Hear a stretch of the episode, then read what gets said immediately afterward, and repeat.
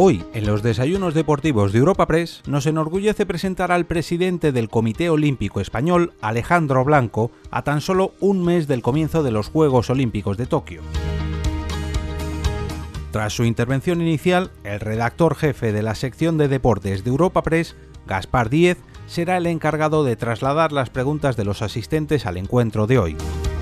Pero antes, escuchamos a Asís Martín de Caviedes, presidente de Europa Press, presentando a nuestro invitado y abriendo el encuentro.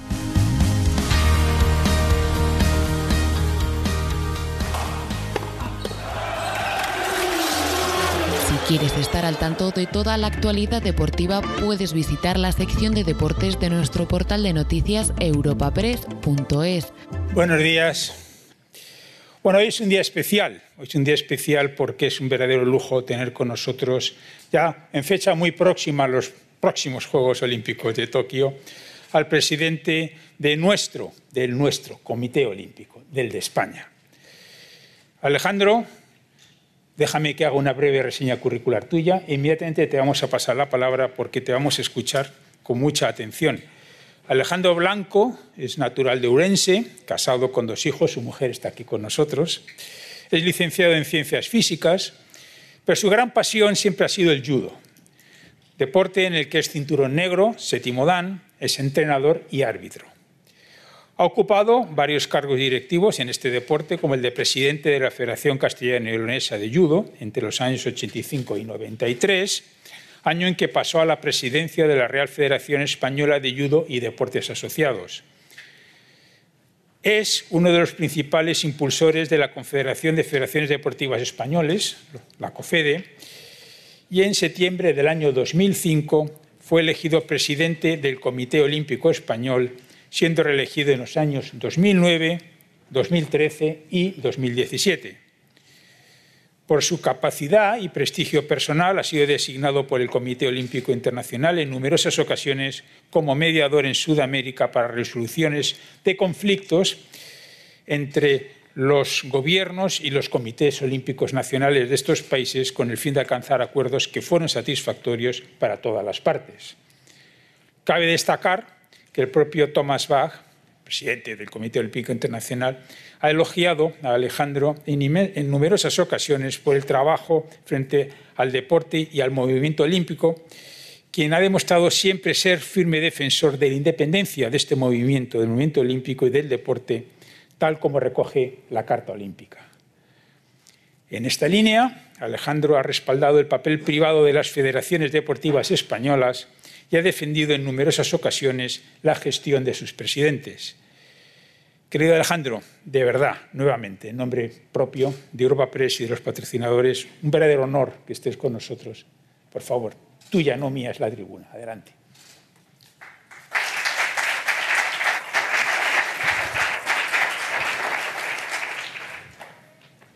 Querido Asís, querido Gaspar, queridos amigos, ya saludado Asís a todo el mundo, permitirme que diga querida familia del deporte, querida familia olímpica. Y cada vez que vengo a los desayunos de Europa Press, eh, querido, me pasa una cosa así, es que los cinco minutos previos, cuando todo el mundo tiene que estar tensionado, yo me destensiono. Porque nada más llegar ahí veas a tantos amigos, a tanta gente con la que has compartido tantas cosas, estás en casa, contigo, con Gaspar, con todo tu equipo, y no sé lo que voy a decir, pero bueno, lo que voy a decir espero que, que os guste porque va a salir de mi corazón. Para mí es un día muy especial estar aquí en los desayunos de Europa Press, estar rodeado de amigos, de compañeros, de gente del deporte en todos sus aspectos y sentir vuestro cariño y vuestro apoyo. Ese cariño y vuestro apoyo y apoyo que voy a hablar de antes de Tokio y luego de, de Tokio y sobre todo voy a escuchar vuestras preguntas, vuestras inquietudes, vuestras preocupaciones, que seguro que me lo pone muy difícil Gaspar para recoger opiniones. Yo creo que el deporte solo puede progresar, igual que cualquier aspecto de la vida, hablando y escuchando. Y si me permitís, pues estar en esta tribuna más escuchando que hablando. Estamos a la puerta de Tokio, a las puertas de Tokio. El día 23 de julio desfilará nuestro equipo llevando los dos mejores abanderados del mundo, sin ninguna duda que son Saúl Cravioto y Mirella. Pero antes de hablar de Tokio, permitirme que haga una reflexión que nos hacemos muchas veces, por lo menos en el Comité Olímpico, siempre antes de las grandes citas. ¿Quiénes somos y en dónde estamos? Miramos el futuro, miramos el 23 de julio, ya miramos prácticamente París, pero yo creo que hay que hacer un repaso de dónde venimos, de dónde partimos y a dónde hemos llegado. ¿Cómo es posible que un país de 44 millones de habitantes, o 45, hayamos partido de la nada y en el ciclo de Río hayamos sido considerados el primer país del mundo en deportes mediáticos? Si no somos capaces de entender eso y el por qué, difícilmente podremos afrontar el futuro. Al final, hoy hablamos, vamos a hablar un poco de la historia, pero la historia es el presente. Por la historia estamos aquí. Y por esa historia y por ese presente enfocamos Tokio. Para hablar de esta historia, primero diría que se han celebrado 28 ediciones de los Juegos Olímpicos. De las 28 ediciones de los Juegos Olímpicos, España ha participado en 22 ediciones. La primera en París en 1900, con tres deportistas. En donde hemos tenido una representación más numerosa ha sido en Barcelona, con 421 deportistas, y en Sydney, con 323 deportistas. A partir de ahí, miramos y estudiamos porque eso es muy importante, el estudiar, que han participado 2.721 hombres y 928 mujeres. En resumidas cuentas, el 74,6% de los participantes han sido hombres y el 25,4% mujeres. Dato muy importante porque vamos a ver cómo los últimos cinco juegos la, la, explosión del deporte femenino, del deporte femenino en la práctica y en el éxito en el gran nivel ha sido espectacular. De los 22 Juegos Olímpicos en los que hemos participado, en ocho Juegos Olímpicos no se obtuvo ninguna medalla. Y en seis Juegos Olímpicos una medalla. Luego en 14 Juegos, de los 22, o nos tocaba una o ninguna. Importante ese dato. Acercándonos ya al 92, hay que recordar las seis medallas de Moscú 80, las cinco medallas de Seúl 84 perdón, Los Ángeles y las cuatro de Seúl. Y luego el gran éxito de Barcelona con las 22 medallas, 13 oros, 7 platas y 2 bronces. Pero vamos a hablar mucho esta mañana de finalistas, de los diplomas. No podemos olvidar a los que están entre los cuarto, cuarto y octavo puesto, porque estar entre los ocho mejores del mundo en cualquier disciplina daría un rédito indefinido para todas las familias de, esos, de esas personas. Sin embargo, en deporte el cuarto, el quinto, el sexto, el séptimo y el octavo a veces no lo consideramos. Para nosotros los diplomas son muy importantes. Destacaría los 51 diplomas de Atenas, los 44 de Sydney y los 36 de Barcelona. ahí tenéis el medallero.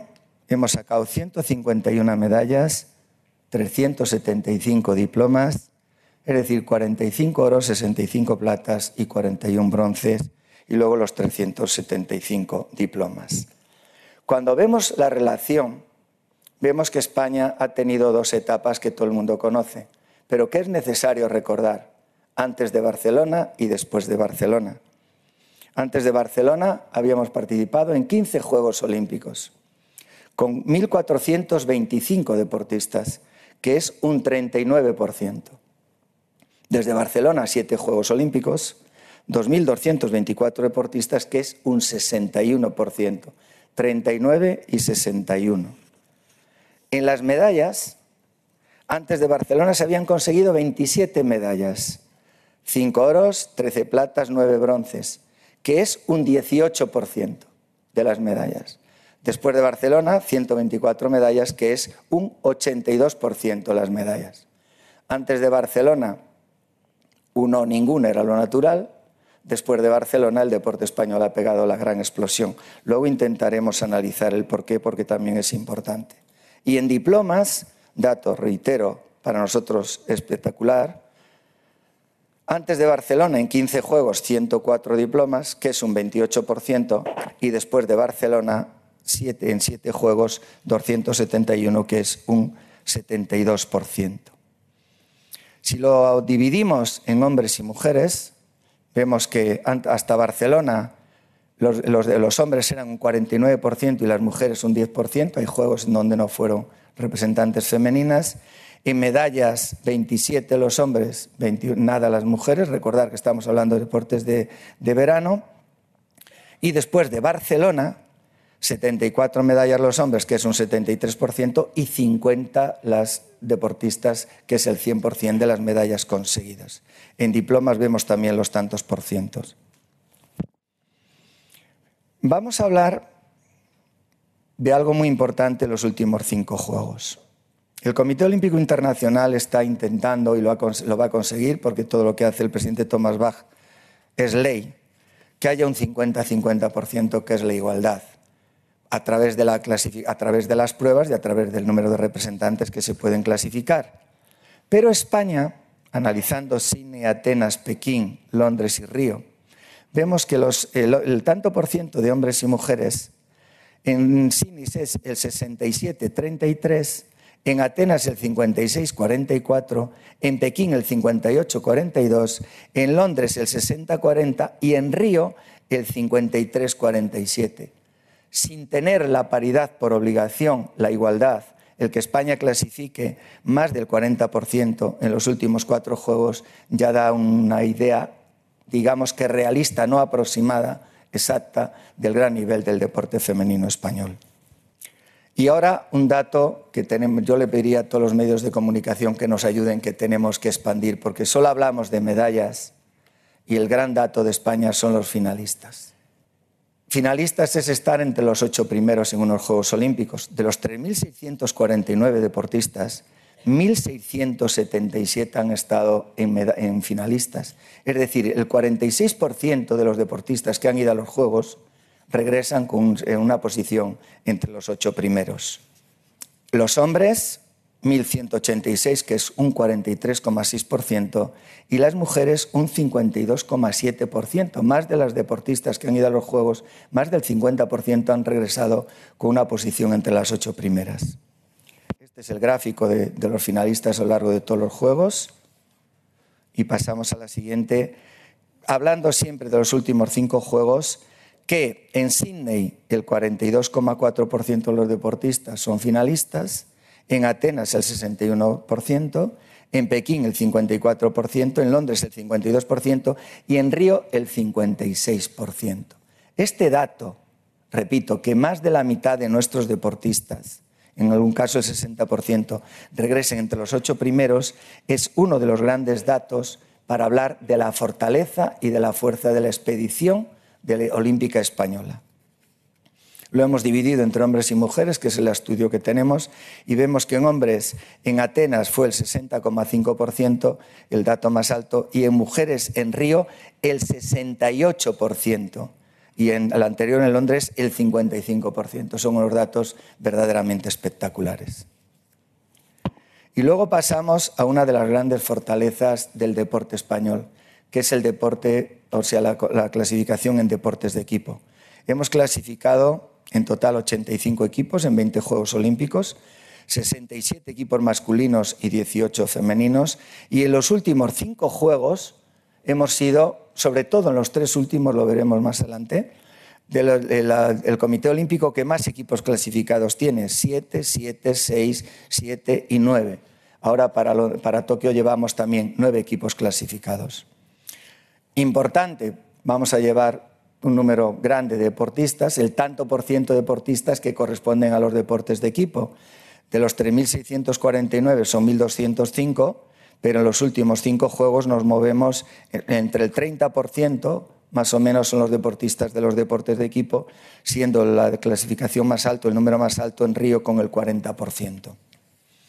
Estamos ahora a la espera de Tokio, se han clasificado nueve equipos, y coincidiendo con los tres últimos ciclos olímpicos, excepto el país organizador, que en este caso es Japón, que clasifica a todos los equipos porque no tienen que hacer preliminar ni nada, todos están, van directamente a los Juegos, siempre se ha dado en estos tres últimos Juegos esta clasificación, Estados Unidos, Australia y España. En Europa somos el país más fuerte siempre, mirar, la, mirar, el listado y veréis que Francia, que es una grandísima potencia, tiene seis equipos, Rusia seis, Gran Bretaña 5 y Países Bajos 5. Esto nos da a nosotros una, una, representación y una, digamos, la excelencia en la clasificación por equipos porque somos un deporte, un país, un comité olímpico en donde además del deporte individual, el deporte por equipos es una de nuestras grandes fortalezas. Hasta aquí es un repaso de la historia. Esto es lo que somos, en donde estamos y todo lo que hemos conseguido. Varios de los deportistas que han hecho grande la historia de España del deporte, han hecho grande el ayer y el hoy y también el mañana, se encuentran hoy en esta sala. O sea que ellos son los mejores ejemplos de toda una gran historia que partiendo de la España oscura, la España difícil, fue levantando el deporte español hasta alcanzar la posición que, repito, ahora mismo tiene España, que es de prestigio enorme dentro del concierto mundial. Ahora estamos a 29 días de los Juegos de Tokio, a 29 días. Vamos a ver primero un vídeo de Tokio, vamos a ver lo que nos espera, bien presentado por los japoneses, porque pase lo que pase harán unos Juegos extraordinarios.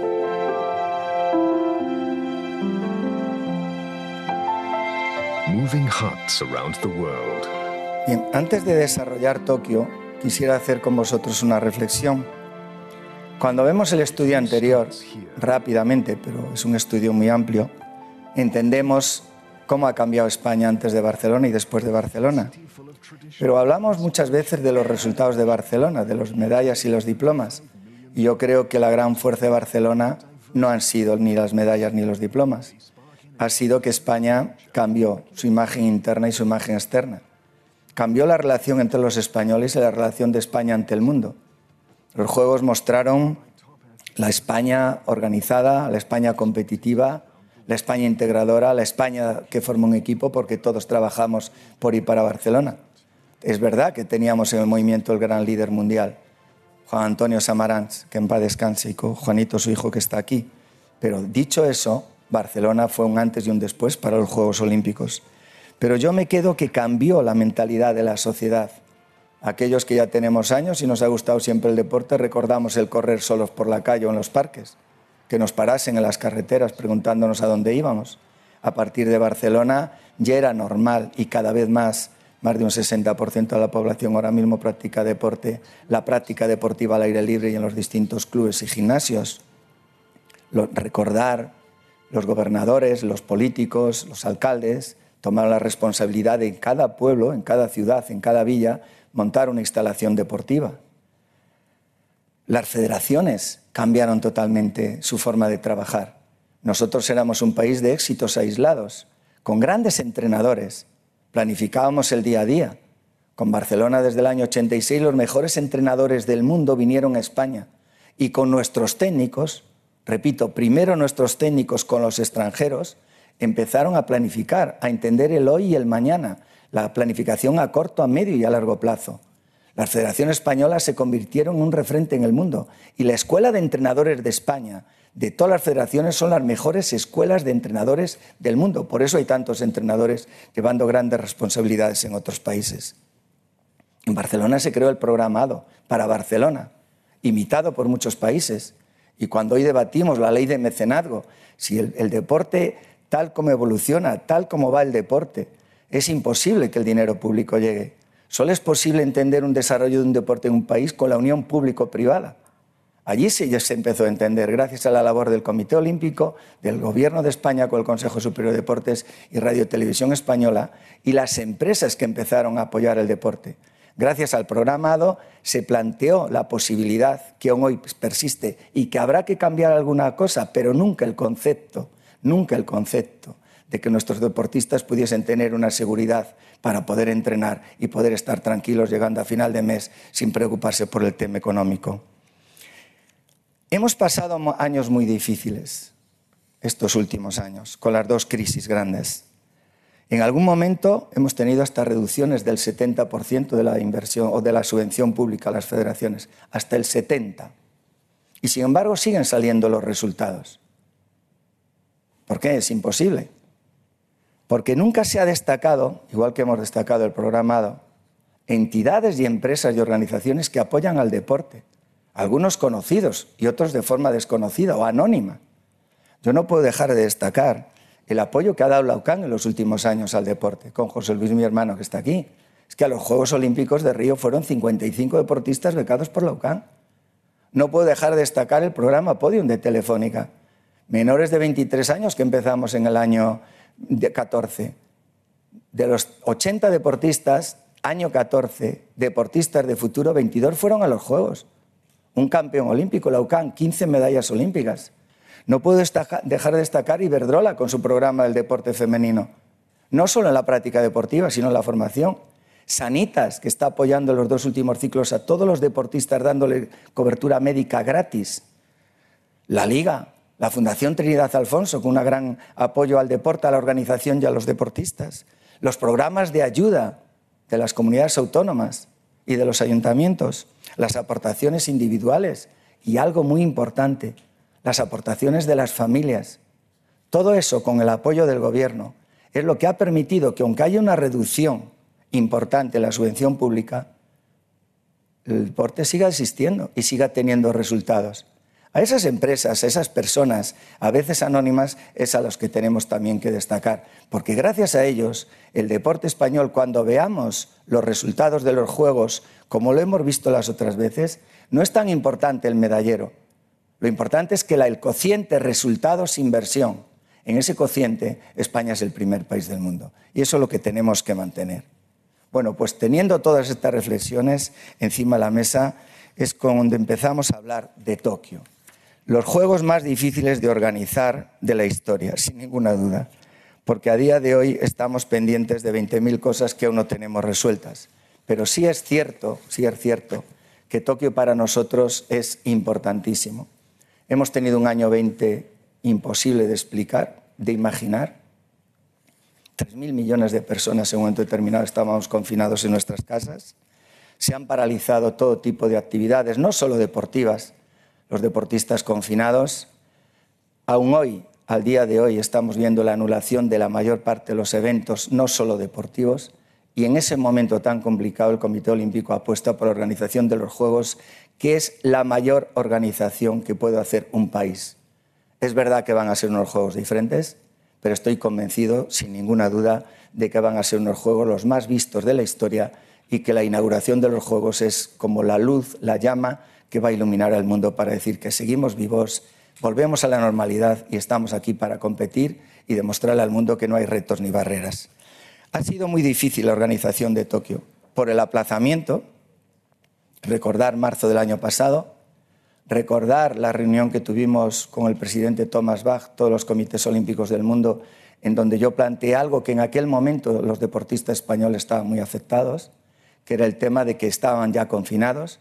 En aquel momento ocho países estábamos confinados, en menos de una semana 140 países, y llegó el momento en que tanto el comité organizador como el Comité Olímpico Internacional como la OMS tomaron la decisión que no se podían hacer los Juegos y había que aplazarlo. Pasamos momentos muy difíciles, momentos difíciles en donde era muy importante estar todos unidos, las reuniones con los deportistas, las reuniones con las los presidentes de las federaciones, con las empresas, con los técnicos, las reuniones con el gobierno, las reuniones con todo el colectivo que está afectado para intentar salvar esa situación complicada. Hicimos programas, programas para que deportistas tuviesen medios para poder entrenar en casa. Los deportistas hicieron un trabajo extraordinario que yo creo que había que recopilar y enseñárselo al mundo cómo nuestros deportistas eran capaces de inventar las cosas más raras para poder entrenar en casa. Pero sobre todo había que hacer algo que no está en los libros, que era mantener la ilusión del deportista. Decirle la realidad, estamos fastidiados, no podemos entrenar, igual que ninguna persona puede hacer su actividad, pero seguimos teniendo sueños, seguimos teniendo ilusiones y hay que pensar que el año que viene tendremos estos Juegos. Es un año más, pero también es un año más de preparación y un año más de proyectos compartidos. Me gustaría que vieseis dentro de todas las reuniones que hemos hecho el vídeo con las reuniones con los deportistas. Algo que hicimos importantísimo con el Consejo Superior de Deportes es asegurar que las becas A2 se mantenían, eso es importante, asegurar que las becas Podium se mantenían, asegurar que las becas con la UCAN se mantenían y asegurar que todo aquello que afectaba a la parte económica de los deportistas continuaba, con lo cual hemos dado una seguridad importante. Y luego quisiera destacar algo que en su momento tuvo muchísima repercusión, que fue el regreso a las competiciones. Hablaban del deporte profesional, empezó el fútbol y el baloncesto, pero hay muchos más deportes que el fútbol y el baloncesto que no podían empezar. Y ahí tuvo un papel estelar, gracias a ellos estamos, los, los deportes pudieron reanudarse, el ministro José Manuel Rodríguez Uribes, que lamento mucho que hoy no haya podido estar aquí, manda más el presidente del gobierno que tú, Asís, pero bueno, está bien, que haga consejo de ministros está muy bien, pero me gustaría tenerle aquí para que escuchase, porque gracias a él se reanudaron las competiciones, que era algo muy importante, no solo en el aspecto deportivo, que también, sino en el aspecto social, en el aspecto económico, el abrir los gimnasios, el que poder retornar a la vida de forma controlada, asegurando la, digamos, la salud de todos los practicantes, pero poder reanudar las competiciones fue un tema importante, igual que estamos ahora con el regreso de los espectadores. Y ahora viene todo lo que nos espera en Tokio, que es maravilloso. Sabemos que vamos a hacer unos juegos, que van a ser unos juegos muy duros, pero yo creo que los grandes protagonistas y los grandes beneficiados en cuanto a conservar la salud van a ser nuestros deportistas, la familia olímpica que va a la Villa Olímpica. ¿no? Pero hay muchas cosas que no había que hacer en los anteriores Juegos y ahora hay que hacer. Primero, conociendo al pueblo japonés y su meticulosidad, cuatro semanas antes tenemos que decir lo que vamos a hacer los primeros 14 días allí, que eso es fácil de decir para aquellos que van a competir, imposible de decir para aquellos que estamos fuera de la villa, porque yo no sé lo que hago el día siguiente en Tokio como para predecirlo cuatro semanas antes cuando hay competiciones y tienes que ir a ver varios deportes. Importantísimo, importantísimo, los 96 eh, horas antes dos PCRs de todos los que vamos a Tokio y test al llegar a Tokio. Importantísimo que los deportistas y la familia olímpica de la Villa está en una burbuja, nadie se puede acercar a ellos. Eh, tienen control diario de antígenos y cada cuatro días PCR. Eh, en resumidas cuentas, se toman todas las medidas para que nadie pueda, o que el, digamos, el riesgo de infección sea el mínimo posible. No podemos ir a restaurantes, no podemos ir a tiendas y no se puede utilizar el transporte público. Los deportistas solo pueden entrar en la villa cinco días antes de los Juegos y salir de la, de la villa dos días después de terminada la competición. Con lo cual la organización es prácticamente la más difícil, sin ninguna duda, que hemos tenido toda la vida. Porque organizar la ida es un poco más fácil, más difícil que en cualquier de los juegos, pero un poco más fácil. Organizar la vuelta es imposible porque nadie sabe cuándo vas a perder. Ojalá no perdamos y lleguemos todos a las finales, pero aquellos deportes que son de un día es muy fácil de organizar el regreso, aquellos deportes que son eliminatorias es imposible y ya no digamos nada de los deportes de equipo cuando nosotros llevamos nueve equipos. Pero, pero es verdad que la dificultad es para todo, es verdad que esta dificultad permite estar más tranquilos a la hora de la seguridad sanitaria y que esta seguridad es lo que ha hecho que no pueda haber espectadores extranjeros. Hace dos días aprobaron que va a haber espectadores de Japón máxime el 50% de la capacidad de cada instalación y máxime 10.000 eh, espectadores. Pero pese a todo ello, yo estoy convencido de que serán los mejores juegos de la historia en cuanto a repercusión mediática. Y si antes hablábamos de 3.000 o 2.000 y pico millones de personas que ven los juegos, esta vez creo que tendremos más espectadores. La dificultad es para todos y dentro de esa dificultad yo creo que los que menos la van a tener porque ya lo están padeciendo en todos los campeonatos europeos, españoles. Importante, las medidas de seguridad que se están tomando las federaciones españolas en todos los campeonatos que están haciendo, que son un modelo, ya están habituados. Quizá la gran dificultad sea para nosotros. Y quisiera terminar esta parte hablando de algo que ha sido impactante, por lo menos en los medios, ante el movimiento olímpico internacional. No es obligatoria la vacuna para ir a los Juegos. A veces he leído noticias que no son exactas. Es verdad que debemos de vacunarnos.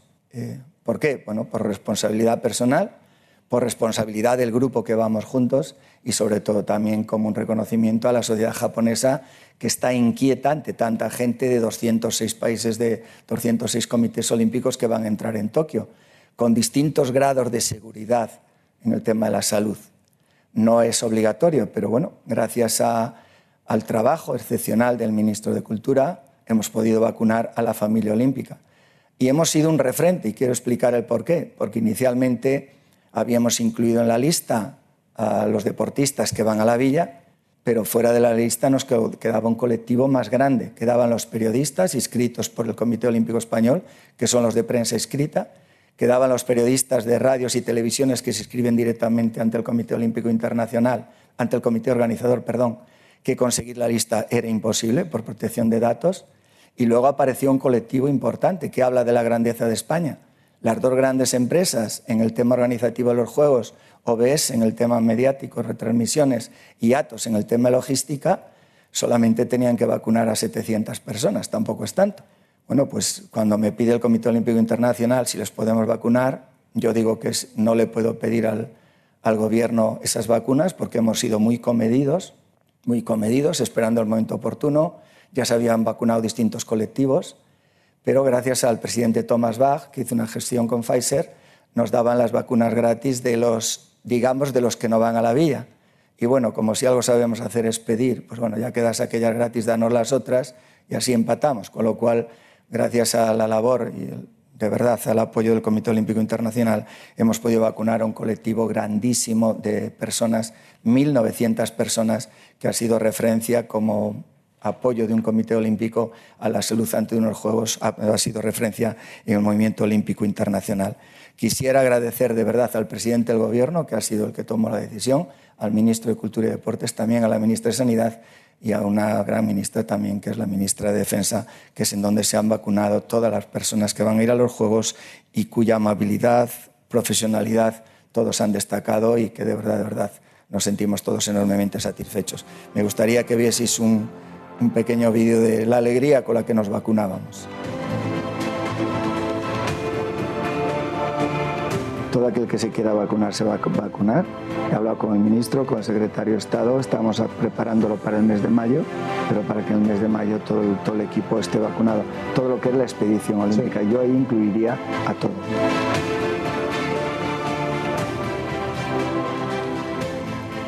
Y ahora tenemos la lista a día de hoy de los deportistas clasificados para los Juegos. 29 federaciones van a tener representación 25 ya han terminado la fase de clasificación, nos queda esta última semana para conocer el número exacto.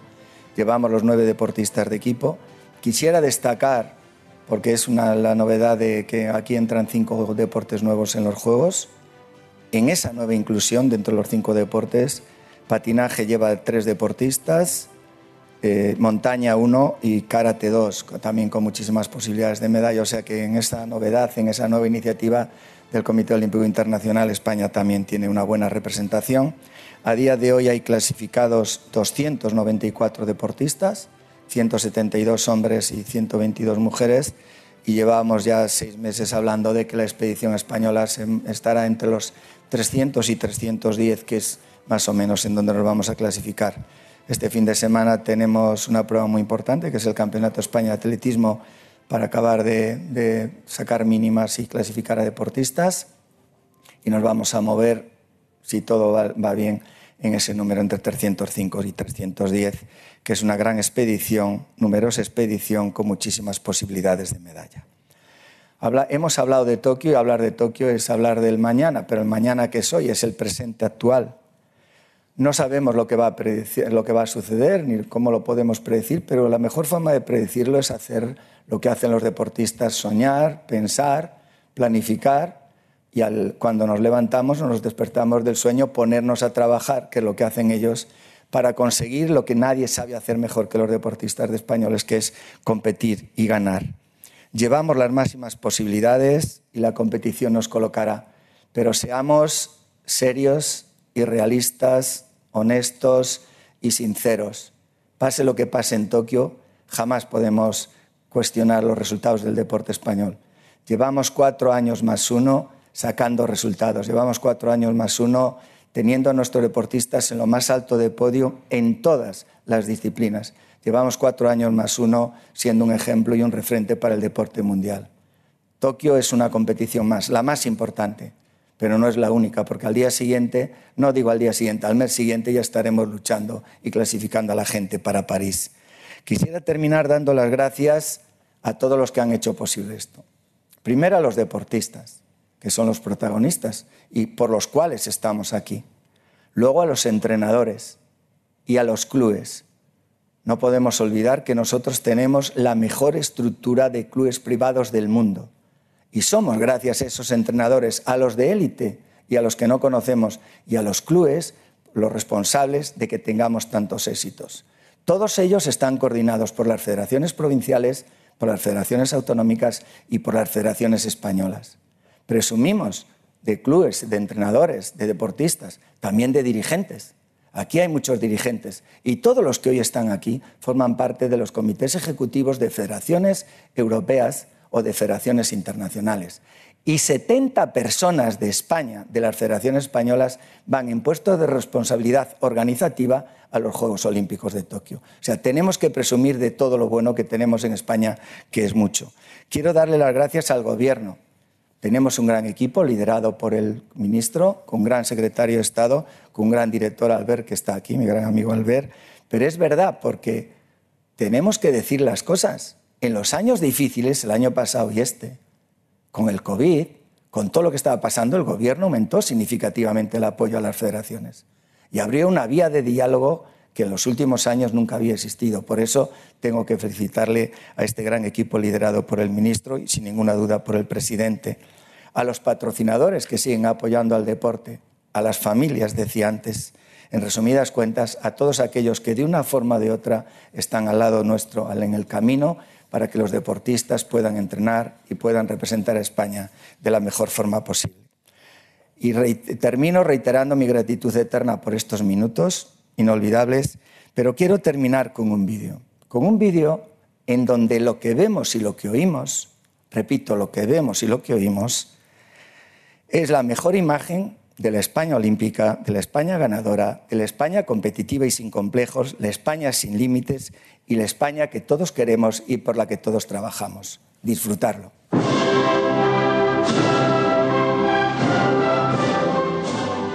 Bueno, Este vídeo dura un minuto 18 segundos, sin presión, sin presión. ¿eh? El de Tokio tiene que durar dos minutos 30. Muchas gracias.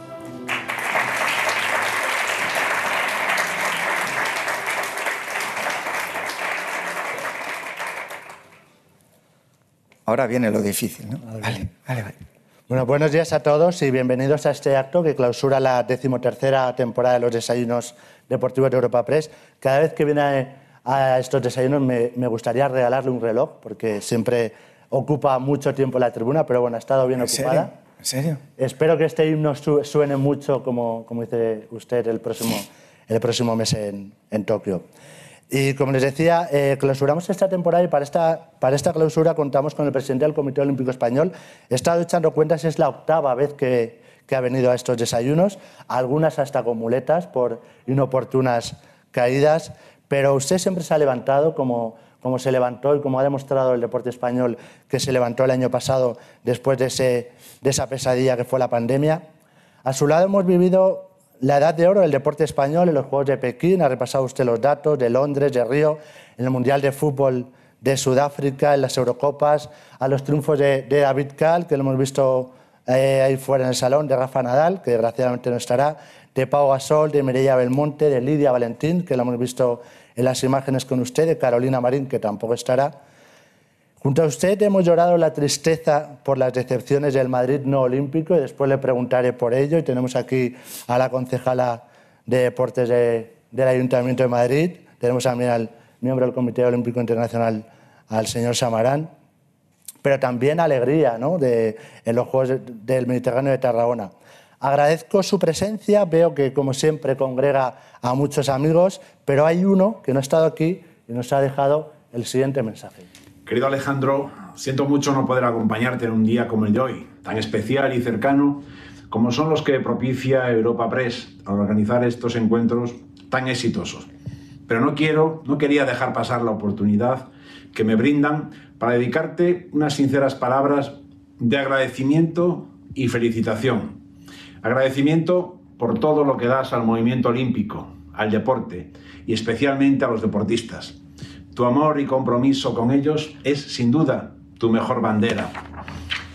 Y en todo este apoyo a nuestros héroes y heroínas, por supuesto, del deporte, encontrarás siempre a tu lado al Consejo Superior de Deportes, porque los retos y desafíos siguen surgiendo y la mejor manera de afrontarlos es juntos, bajo el paraguas de la unidad, que siempre trae los mejores resultados.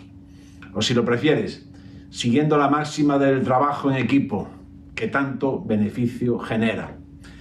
Y es que juntos haremos muchas cosas. Algunas hemos empezado a hacer ya. Por ejemplo, la puesta en marcha de un programa ADO modernizado y adaptado a las necesidades que nuestros deportistas se van a encontrar en los próximos años.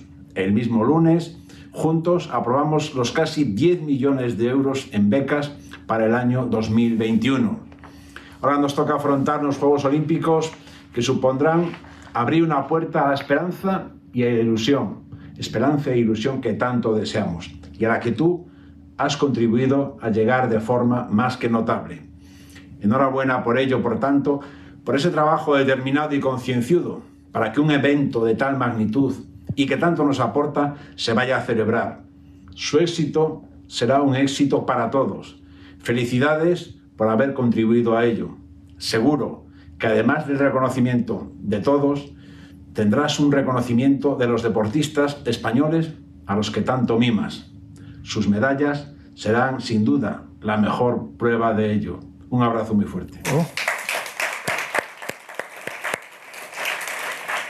Un cariñoso mensaje. Decía usted en su, en su discurso, a un mes de que se alumbre esa llama de los juegos del, de la tecnología, el 8K, el 5G, pero también de la esperanza, eh, ¿Qué ocupa y preocupa al presidente del COE? Usted ha comentado que no está todo resuelto. ¿Qué queda por resolver en este mes para los Juegos? Bueno, yo creo que antes de unos Juegos te preocupa todo, porque no, no depende de ti nada. De ti depende la organización, pero cuando llegas allí y desembarcas ya no depende de ti nada.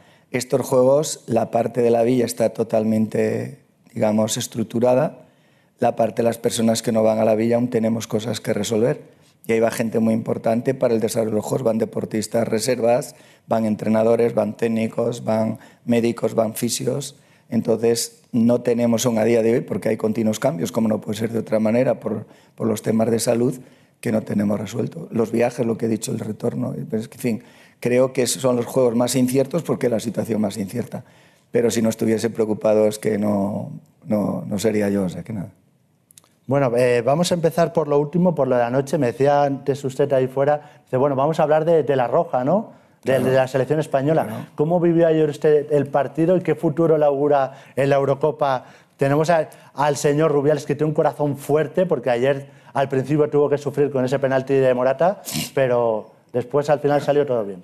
Bueno, yo creo que ayer la selección primero jugó un partido extraordinario, no podemos ser críticos con la selección porque está, ni con el equipo técnico, que es maravilloso, que está haciendo un gran trabajo. Pero yo creo que ayer la selección tuvo dos apoyos importantes, que fueron Albert y yo, que fuimos los que... Ah, esa fue la clave. esa fue la clave, sin ninguna duda, y Luis lo sabe. Dicho eso, yo creo que no seamos críticos con nuestro equipo. Hay gente muy joven, se está haciendo un gran equipo que hay que consolidar. Hay un gran entrenador y hay una gran federación.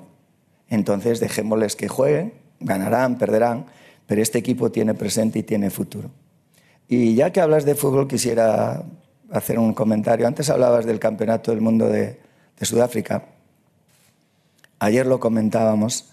Cuando ganó España la final, hubo la celebración, como sabes, todo el mundo, yo allí, bueno. Y una hora y media después, todo el estadio eh, apagado, no había nadie me voy al estadio y vienen esos momentos que, que estar solo, ¿no? No sé qué me pasa. Otra cosa.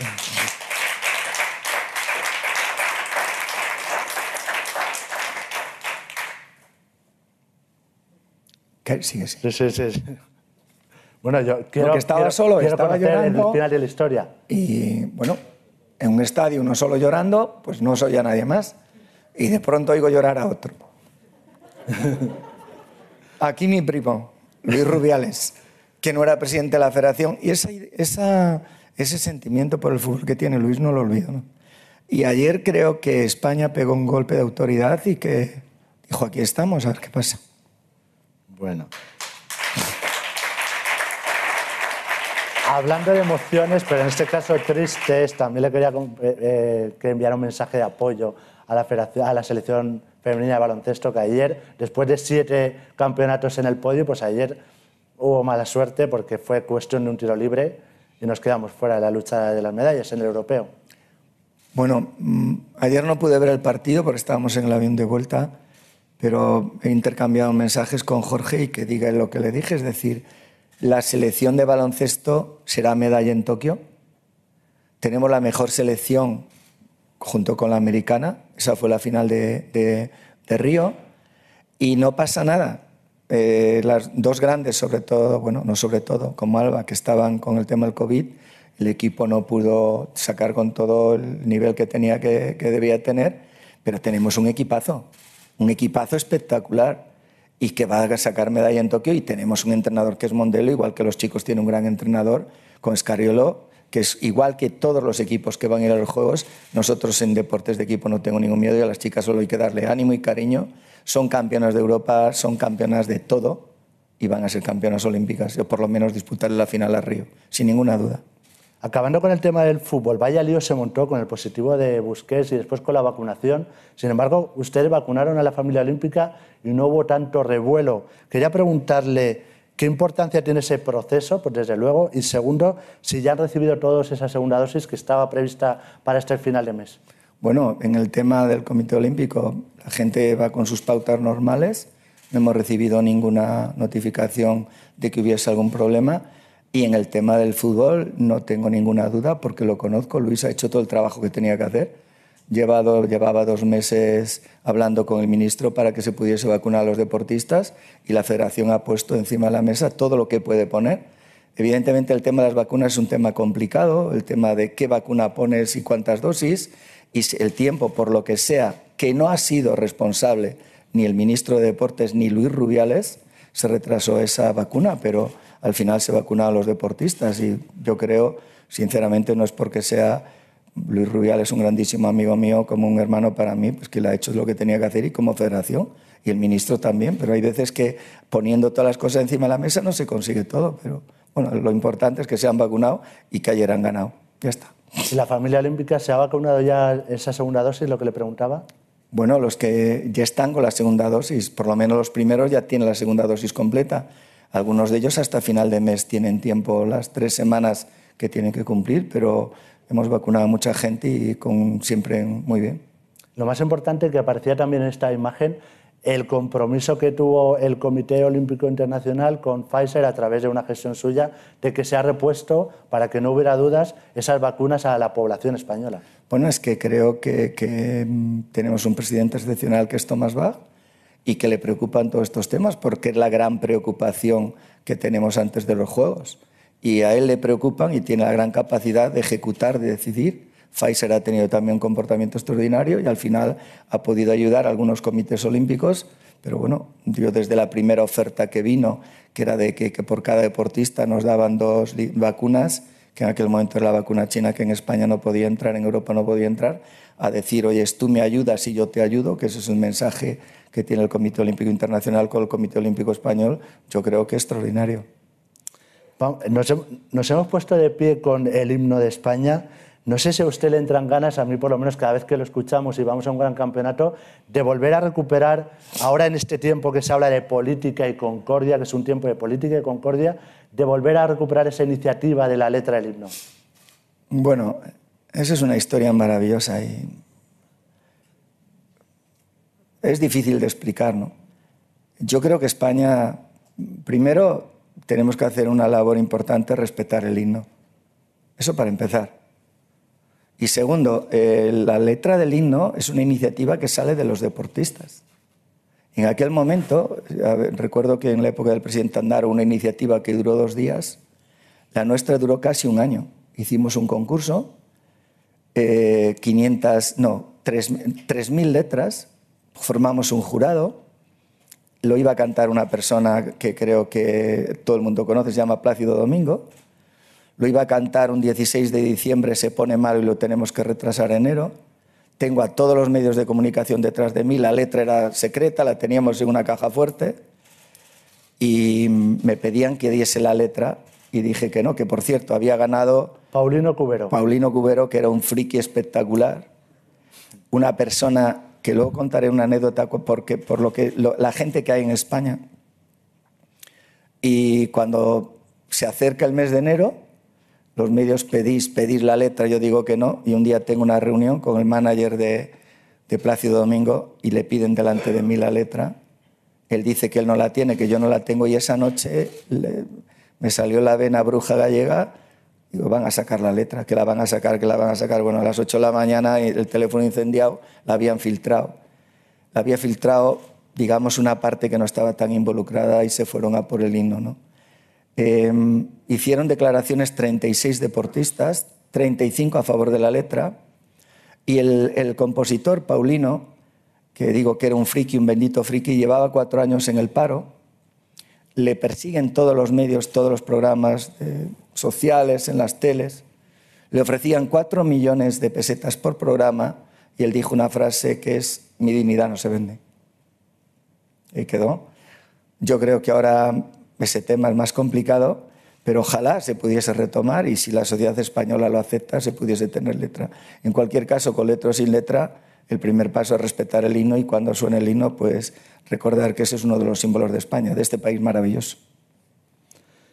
Lo hemos visto también de sus encuentros que ha mantenido con, los deportistas durante este año de pandemia. Eh, ¿cómo, ¿Cómo ha vivido y si ha temido por un segundo aplazamiento o por la suspensión definitiva de los Juegos?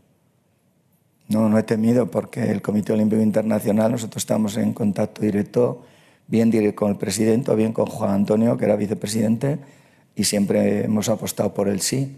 Evidentemente, si la pandemia fuese del nivel de, del año anterior, no es que tuviésemos que suspender los juegos, que tendríamos que suspender otra vez la actividad en todo el mundo y quebraría. Yo creo que, nunca he tenido miedo, siempre la seguridad de que se hacían y mi preocupación es que los deportistas y los cuerpos técnicos estuviesen tranquilos. Lo hemos visto también en el vídeo a Lidia Valentín, entre otras, a Carolina Marín, hablando de la, tranquilidad que les daba usted a los deportistas con continuas reuniones diciendo que se dedicaran a, entrenar, que, del resto se iban a ocupar el Consejo y el propio Comité Olímpico Español. Ante esa incertidumbre, usted aportaba certezas. ¿Qué, ¿Qué, importancia tiene? Y tiene aquí a su hermano, como le llama usted, al señor Mendoza de la UCAM, instituciones como la UCAM, como la Fundación Trinidad Alfonso, como la propia Telefónica con, la, con las becas Podium que decía usted. Bueno, yo creo que son las que te dan o las que me dan la seguridad, porque hay que, antes les he elogiado, pero no ha dicho una cosa importante. Hay programas en España que tienen, están considerados de excepcional interés y que tienen un retorno, un retorno económico positivo para las empresas. Pero las otras empresas que he nombrado no piden ningún retorno económico. Apoyan al deporte porque creen en el deporte. Cuando tienes a gente que se dedica, que cree, que apoya no solo al deportista en los resultados, en la formación. Esas son las, las personas que de una forma anónima hacen grande al deporte español o ayudan a los deportistas a hacer grande al deporte español. Hablamos continuamente de la ley de mecenazgo. A mí esa palabra ya me resulta complicada de entender. No, no, es necesaria una ley de mecenazgo. Vamos a sentarnos con las empresas, vamos a ver si de verdad creemos en el deporte como un todo. Unimos el deporte con, no solo el resultado deportivo, no solo con los juegos, con salud, con innovación, con investigación, con puestos de trabajo, con solidaridad, con integración, con educación, con cultura, con sanidad. Si unimos el deporte con todos los ministerios, entenderemos lo que es el deporte en nuestro país. Hoy más del 60% de los españoles practican deporte. A los Juegos van 310, deportistas de élite 5.000, 3.800.000 licencias, 26 millones de personas practican deporte. Eso es el deporte en España. Entonces, a empresas, a entidades, a personas que ayuden el deporte, darles un tratamiento especial. No se necesita nada extraordinario. Se necesita decirles te quiero, ayúdame. Hablando de te quiero, eh, ¿cómo va ese proyecto de la Universidad del Deporte en Alcorcón, creo que era? Y, una de sus joyas de, de sus niños mimados, ese centro de refugiados en Getafe. Bueno, José Luis podría responder mejor que yo esa pregunta, pero antes de un año tenemos universidad en Madrid y universidad, primero, de una calidad que sin ninguna duda de máximo nivel y una universidad que nos va a permitir de forma más, digamos, con un contacto más estrecho con los deportistas. Hoy más de 400 deportistas están estudiando en la UCAM, apoyados por José Luis, bien con becas gratis o bien con apoyo económico. Un equipo de tutores impresionante, que es lo que permite que salgan los resultados. A nadie se le regala el título académico, pero sí es cierto que hay la mayor, digamos, el mayor apoyo a los deportistas con los mejores profesores y por eso está el nivel de resultados. ¿no? Eso para nosotros es importantísimo. Y luego, eh, el día 30, pensé que no me lo ibas a preguntar, pero el día 30 será un día muy grande para nosotros porque el presidente Thomas Bach tuvo la gran idea y feliz idea con motivo de Río de crear el equipo de refugiados. Eh, tuvo una grandísima repercusión por lo que significa para toda la sociedad del mundo y sacó un programa especial para que entrásemos los comités olímpicos. Yo entré, cuando fui a ver el centro de refugiados de Getafe, realmente vi la vida de otra manera. En España atiende a 60.000 refugiados, hay historias verdaderamente dramáticas.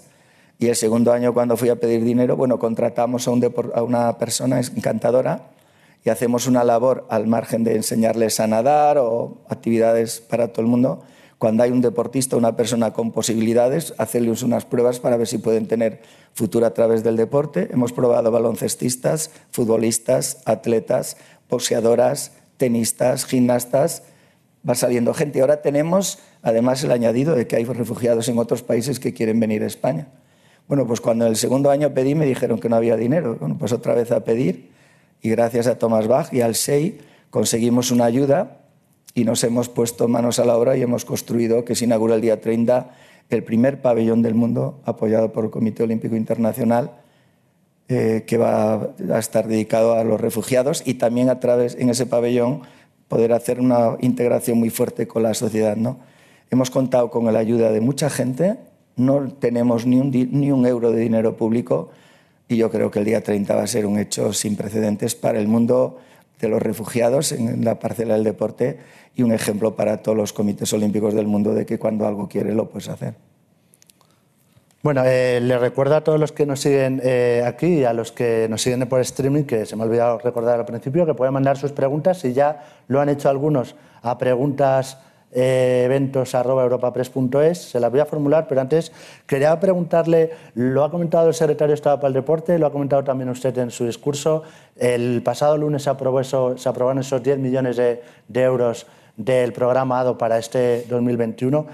Que se lo pregunté en, el desayuno, ¿qué se puede hacer para revitalizar todavía más ese programa que desgraciadamente va decreciendo en el tiempo, desde los 54 millones de, de Pekín a los eh, a ver, no, estos son 54 millones y ahora llevamos 20 y pico millones en el ciclo de Pero Tokio, ¿no? tiene una explicación.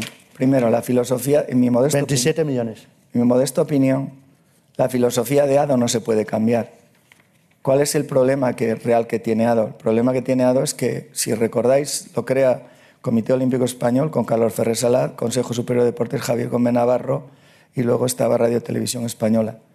En aquel momento el retorno a las empresas eran espacios publicitarios. Llegó un momento en que se les retornaba el doble de lo que invertían.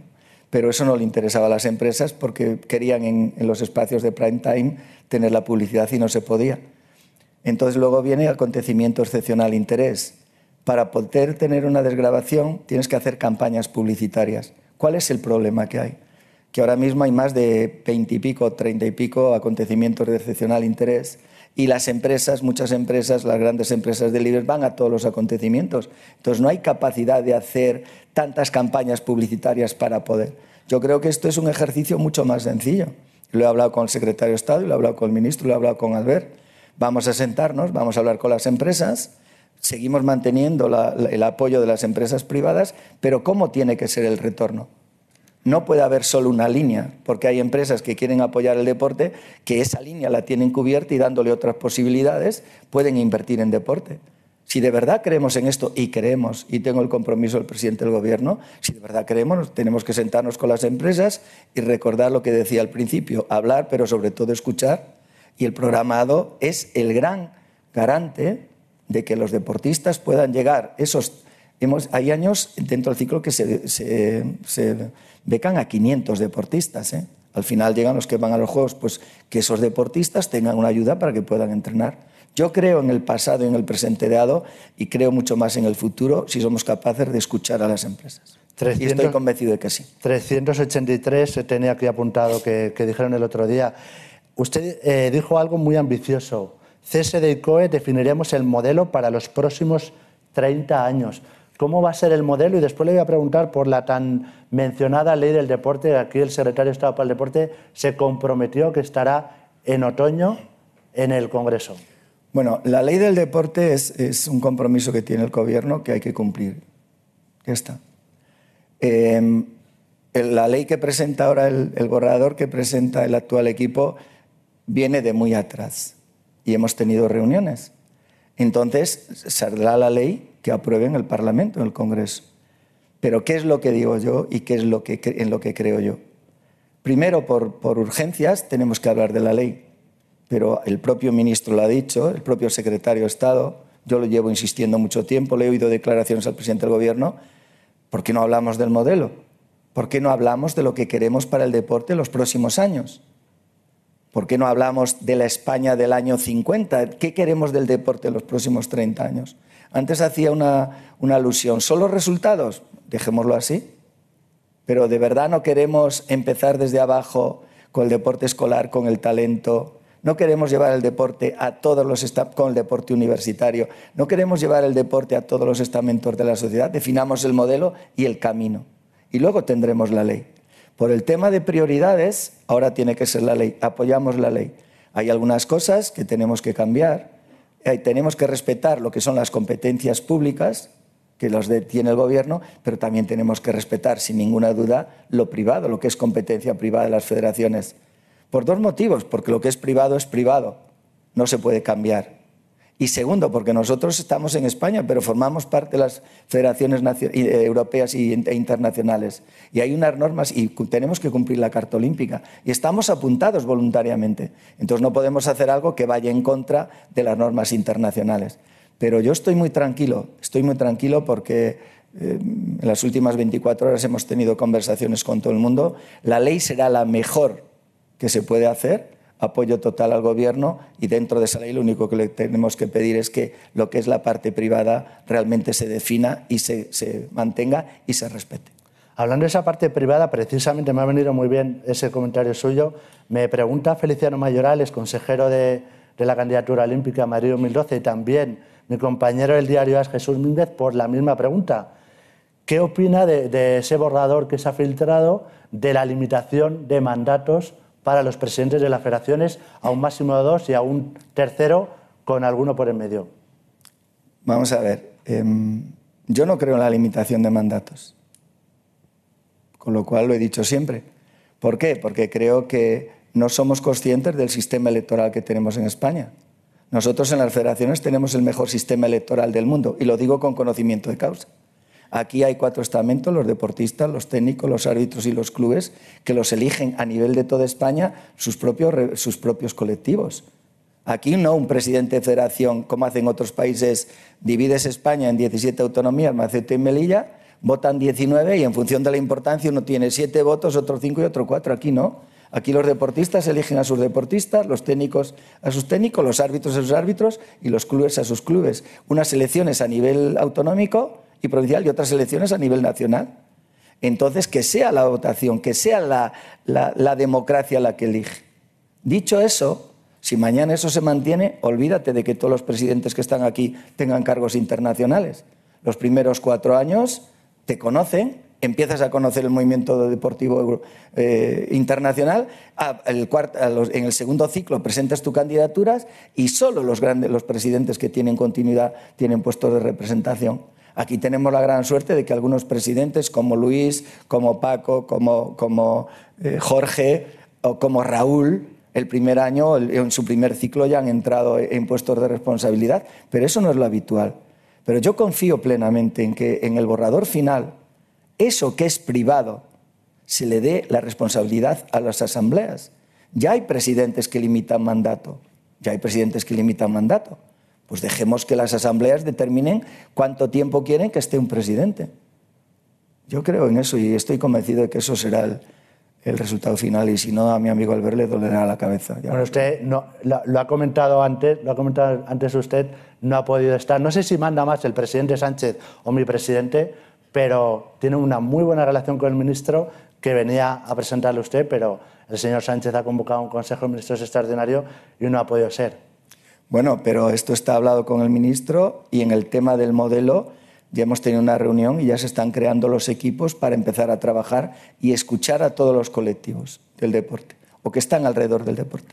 Le pido brevedad porque se me va acabando el tiempo y tengo todavía muchas preguntas. Eh, usted ha comentado muchas veces, siempre habla del apoyo a las familias, aparte de la empresa privada, eh, del ratio de inversión pública y medallas. Se dice que a pesar de que la inversión pública no ha sido tan grande, las medallas hemos visto que se ha mantenido 19, 18, 17 en los últimos Juegos 20, 19, 18, 17. Bueno, con los tres últimos. Eh, el Gobierno ha anunciado que tiene el mayor presupuesto desde los Juegos de Barcelona 92 para afrontar la crisis y que es el único país, España, que ha incluido los fondos de recuperación eh, para, dedicados al deporte, 300 millones de euros. ¿Usted cree que es suficiente todo ese dinero para salir de esta crisis por la pandemia? Bueno, esa labor del Gobierno la he destacado antes no solo porque ha aumentado significativamente los presupuestos, sino porque además de eso, dentro de, los fondos de Europa, destina una cantidad muy importante a deporte y a cultura, que es otro éxito del ministro también. Bueno, yo tengo una gran relación desde hace muchos años con el ministro y considero que es mi amigo y hemos hablado del futuro del deporte muchas veces. Pero déjame que dé un dato para hablar de los éxitos del deporte español. Hoy tenemos más dinero. Año 2016, Río el dinero que había para el deporte, para las federaciones, en euros, es el dinero en pesetas de 1986. Lo repito por si alguien no lo ha entendido. El dinero de 1986 en pesetas es el dinero en euros del 2016, 30 años después. Y pese a ello, salen 17 medallas. Ese es el gran éxito. ¿Por qué salen las 17 medallas? Por todo lo que había dicho antes. Ahora, gracias a Dios, el gobierno apoya al deporte, tenemos más medios, tenemos más posibilidades de hacer proyectos, porque para tener la élite no solo hay que cuidar y mimar a los 310, hay otros 300, 400 que están al lado que han trabajado igual y que son los que permiten que estos vayan. Si eso lo seguimos así, pues tendremos un futuro extraordinario y ojalá, a prioridad del Gobierno, una de sus prioridades o uno de sus grandes apoyos siga siendo el deporte. Y yo insisto, repito, el modelo telegráficamente, como le decía, le voy a hablar de nombres propios. El primero, Felipe Reyes, que se retira hoy. Eh, ¿Qué supone para el baloncesto? ¿Qué ha supuesto para el baloncesto español? Felipe es una institución. Más allá de los éxitos, más allá de sus logros, él ya estaba en el equipo junior que ganó el Campeonato del Mundo en Lisboa, que es la gran generación de los niños de oro del baloncesto, que también estaba Pau y Navarro. Y yo creo que, que Felipe hay que hacerle un monumento porque es un señor dentro y fuera de las canchas. Más nombres. Dos ausencias, Rafa Nadal, Carolina Marín. En los bueno, dos ausencias diferentes. Carolina, que es la número uno del mundo, Carolina es única. Y esa lesión que viene después de otra lesión cuando se había recuperado es un golpe muy duro, ¿no? Para mí siempre recordaré a Carolina ahora en Tokio porque iba por medalla, ya estaba dispuesta a ir a por medalla y lo único que hay que decir porque ella está ya mentalizada, oye, nos vemos en diciembre en el Campeonato del Mundo en Huelva y que se preparen, ¿no? Y luego Rafa, lo he dicho muchas veces, para mí los juegos sin Rafa son diferentes, no por, no por lo personal, sino porque Rafa es el deportista más seguido por los deportistas del mundo. Y el que no vaya ha tomado una decisión que tenemos que respetar y apoyar, porque Rafa nos ha dado mucho al deporte español y a España. Entonces, serán dos grandes ausencias que sin ninguna duda recordaremos todos allí, a los que le dedicaremos los triunfos del deporte español. He visto a mi paisano, a Jesús Castellanos, presidente de la Federación de Taekwondo. ¿Ha habido alguna elección polémica o no elección, en este caso, como la de Jesús Tortosa? ¿Usted qué piensa de esta polémica que ha habido en torno a esta eh, no elección? Bueno, ha habido debate en algunas federaciones con el tema de las elecciones, pero yo creo que es algo muy importante que tenemos que destacar y resaltar. Las plazas, los deportistas en muchos deportes las ganan para el país. Y luego los equipos técnicos de los países son los que eligen. Y ningún equipo técnico va a hacer una selección llevando a un deportista peor que otro. Tiene sus criterios, tiene sus normas, tiene sus reglamentos, los exponen y a partir de ahí el equipo técnico es el que elige. Fíjate lo que pasó con piragüismo cuando teníamos seis deportistas para cuatro puestos y hay una selección, una posible selección en donde pueden quedar fuera campeones olímpicos. En el tema de taekwondo tienes un equipo técnico con, con una directora que está aquí, por lo he visto antes, que es una auténtica fuera de serie, es una de las grandes taekwondocas de España. Este mismo equipo técnico es el responsable de los Juegos de Londres, 3 de 3, tres medallas de tres. El responsable de los Juegos de Río, dos medallas de tres y el otro fue Jesús que disputó. Y yo he hablado con Jesús y el consejo que le he dado ha habido un deportista del que nadie habla, que es Adrián, que se ha colocado, que lleva en los últimos torneos muchas medallas, ganando medallas y ha quedado campeón de Europa. Pensemos en, pensemos en París. Pero en cualquier caso, lo digo, lo repito, yo firmaré siempre lo que digan los equipos técnicos de las federaciones. En cambio, presencias. Eh, ¿Usted llevaría a Pau Gasol y a Sergio Ramos? A Pau Gasol, eh, quiero recordar que lleva dos años eh, lesionado, llevaba, que hay que hacerle un monumento porque él va a ser nuestro candidato para ser miembro de la Asamblea del Comité Olímpico Internacional y Juan Antonio nos tiene que ayudar al 200% porque será una gran aportación para el movimiento olímpico y por ese gran motivo ha vuelto a jugar después de dos años en el Barcelona y fíjate cómo está jugando, entonces ahí está, ¿no? Y lo de Sergio Ramos no soy Luis de, no soy Luis de la Fuente, que decida Luis de la Fuente a quién lleva. Bueno, ahí, le ha, salido, ahí le ha salido su carácter gallego. Que por cierto, llevará un gran equipo. Hablando de monumentos, ¿qué monumento le vamos a hacer a Jesús Ángel García Bragado, octavo Juegos Olímpicos, el atleta que más Juegos Olímpicos va, va a disputar? Está a dos de, de, un, de un canadiense de equitación que lleva diez, pero en atletismo superó a Merlenotti. Bueno, yo creo que Jesús va a tener, si lo hace, si lo hace, el final feliz, porque después de los Juegos de Río hablé con él en el aeropuerto, le pregunté que llevaba siete Juegos, ¿qué vas a hacer? dice, bueno, voy a hacer el Campeonato de España, si sale bien el de Europa, si sale bien el del mundo, y digo, te veo en Tokio, y dice, no, no, no, te veo en Tokio. Ahora hay que ver lo que pasa. Lo que pasa es que Jesús va a tener un final maravilloso porque la prueba de 50 kilómetros marcha finaliza en Tokio si no hay cambios posteriores, ocho juegos y el mayor homenaje que se le puede hacer a Jesús se lo hicieron los deportistas el año de los anteriores Juegos en la Villa que le estaban todos esperando y un aplauso todos de pie. El corrillo que le hicieron. Tiene el cariño y el respeto de todo el mundo, un fuera de serie. Yo le pregunté en 2012 si iban a ser sus últimos Juegos y me dijo, espero que sí, en 2012. Pero estábamos hablando... 12 no. En 2012 ah, le pregunté, espero que sean tus últimos juegos y me dijo, espero que sí. Te has pasado de fecha seguro, no, tienes bien esa fecha. En 2012, porque yo a, Río no fui y se lo pregunté en, Londres. Bueno, te has equivocado, pero no pasa nada. Bueno, eh, no. no. estoy, no. estoy equivocado. Voy a, vamos a acabar con uno de mis temas preferidos. No puedo tener un desayuno con usted sin preguntarle por ello. Y tenemos aquí a Sofía Miranda, la responsable de deportes de, del, área de deporte del Ayuntamiento de Madrid. Madrid ha sido elegida para el año que viene capital mundial del deporte. El señor Samarán dijo el otro día en un foro de nuestros compañeros del diario AS que traer los Juegos deben ser una prioridad para España. Usted fue el responsable, que lo pone todavía en Wikipedia, de la candidatura de Madrid 2020. ¿Cree que hay que retomar ese, sueño olímpico, que Madrid debe retomarlo, aunque para entonces yo seré voluntario y usted seguirá siendo presidente del COE para 2036. Puede ser, ya no digo nada, puede, ser. Bueno, eh, a ver, eh, es un tema muy importante. Primero, la, primera parte. Nosotros perdimos el 7 de septiembre del 2013 la candidatura del 20, que es la que ganó Tokio. Ese fue el día probablemente a nivel deporte, el día más triste de mi vida. Pero el 8 de diciembre del 2014, recordar que nosotros defendíamos un nuevo modelo de juegos adaptados a la realidad social y económica que vive el mundo.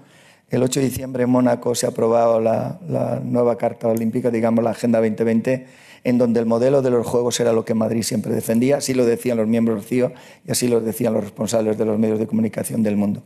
En ese modelo de juegos, en adaptar los juegos a las ciudades, Madrid es la ciudad más preparada del mundo para hacer unos juegos. He tenido una reunión con el alcalde hace muy poco tiempo, eh, con la teniente alcalde y con Sofía. Madrid no puede abandonar esos sueños.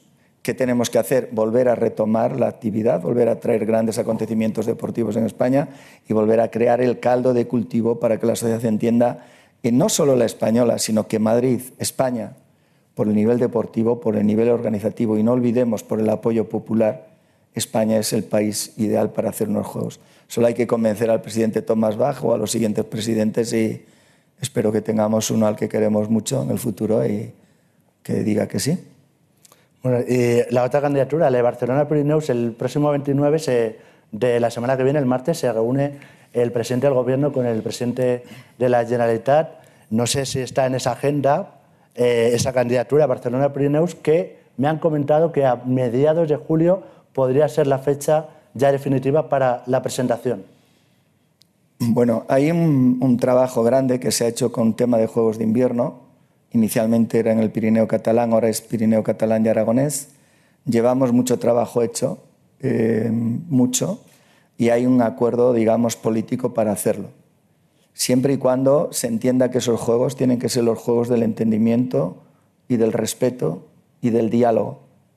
Esos juegos tienen que ser un, unos juegos impulsados por la sociedad, en donde en un proyecto común olvidemos las banderas políticas. Y esos juegos, y es una condición que, que ha puesto el Comité Olímpico Internacional, tienen que ser abanderados desde la parte deportiva por el Comité Olímpico Español y en este caso por mi persona. Si eso sigue así, si somos capaces de entender que los juegos van mucho más allá de las diferencias políticas y que hay un espacio común en el que todos podemos entendernos, los Pirineos van a hacer unos juegos. Hemos hecho reuniones con empresarios, hemos hecho reuniones con sindicatos, hemos hecho reuniones con todos los colectivos y en esa línea de entendimiento, diálogo y respeto, si eso se mantiene y es el lema de esa candidatura, tiene digamos, una historia detrás impresionante.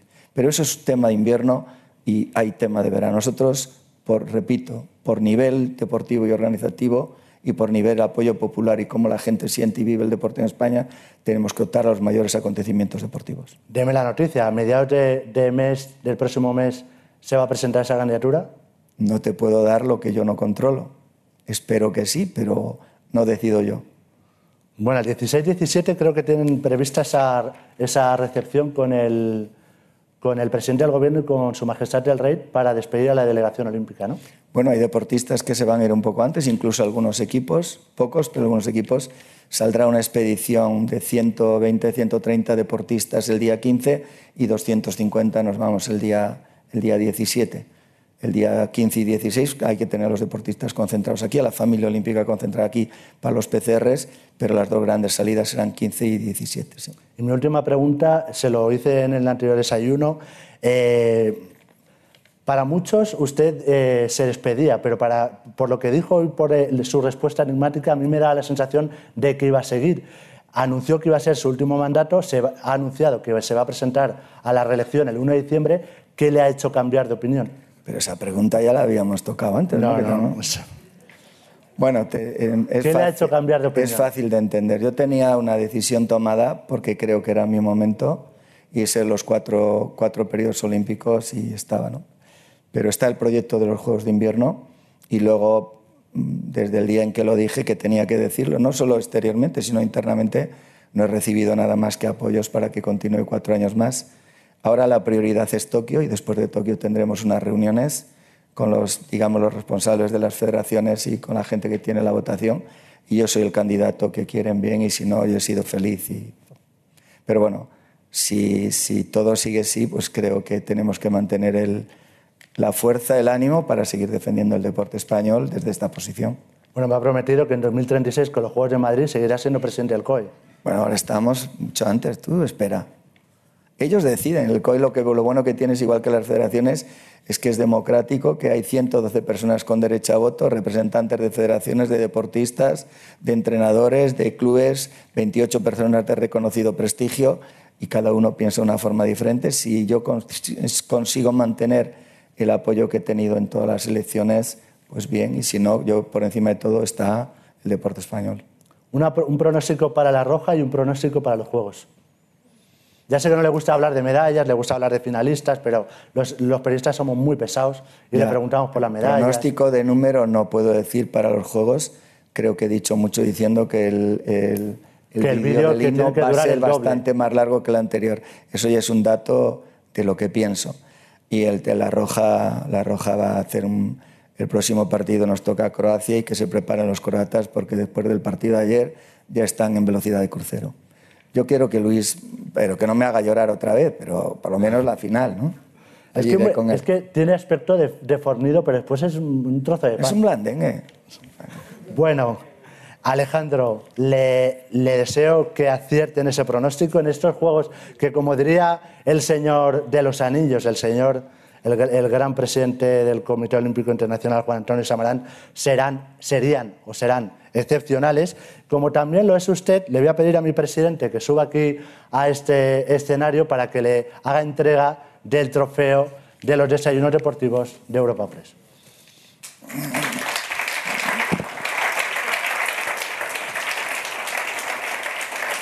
No hay nadie que haya defendido el deporte como tú. Hombre, pues un gran honor y un gran placer, querido amigo. Muchísimas gracias. Muchísimas gracias.